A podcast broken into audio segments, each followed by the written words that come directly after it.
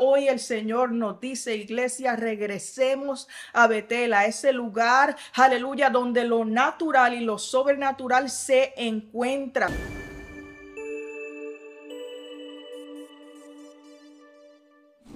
Dios le bendiga, bienvenidos a Cultura de Avivamiento. Les saluda su hermana María Angeli y estaré compartiendo con ustedes una breve reflexión bajo el tema Regresemos a Betel.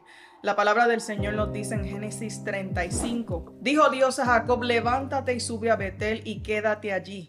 Y haz allí un altar al Dios que se te apareció cuando huías de tu hermano Esaú. Entonces Jacob dijo a su familia y a todos los que con él estaban, quitad los dioses ajenos que hay entre vosotros y limpiaos y mudad vuestros vestidos y levantémonos y subamos a Betel.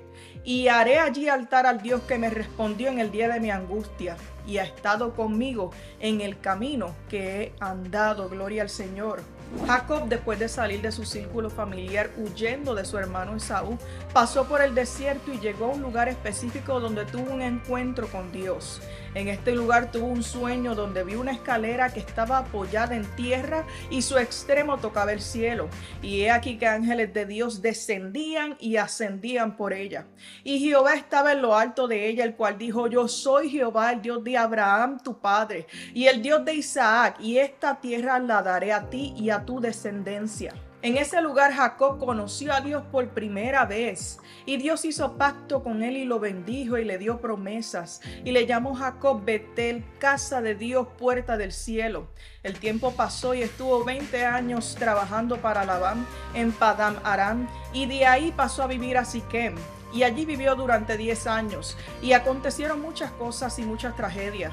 Entre ellas, el príncipe de este lugar abusó sexualmente de Dina, la única hija de Jacob. Sus hermanos Leví y Simeón decidieron tomar la justicia en sus manos y matar a los varones del pueblo, saquear y tomar las posesiones del pueblo y llevarse cautivos a las mujeres y a los niños. Y escuche bien, iglesia, usaron la señal de pacto que Dios les había dado, la circuncisión, para engañar a los hombres de Siquem y aprovecharse de ellos y matarlos a todos. Peor que la contaminación ambiental es la contaminación moral y espiritual. Dios le ordenó a Jacob que regresara a Betel, a ese primer lugar donde se había encontrado con su presencia, a ese primer lugar donde Jacob vio lo sobrenatural de Dios, a ese primer lugar donde hubo promesa pacto y bendición.